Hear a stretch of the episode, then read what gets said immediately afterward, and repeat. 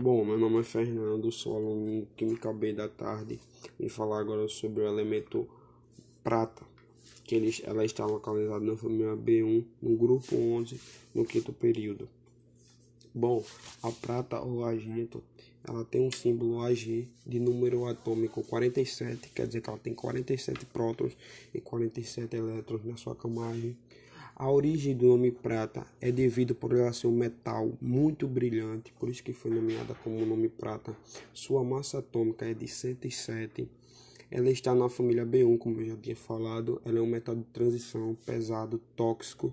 E as, as características dessa, dessa, desse metal, desse elemento, dessa tabela, é que ele está no estado sólido.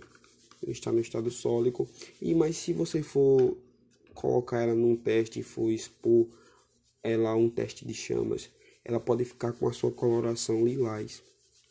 E a prata também tem uma, ela ajuda na aplicação na sociedade, na produção de baterias de alta capacidade e pintura de utilização em circuitos, produção de explosivos.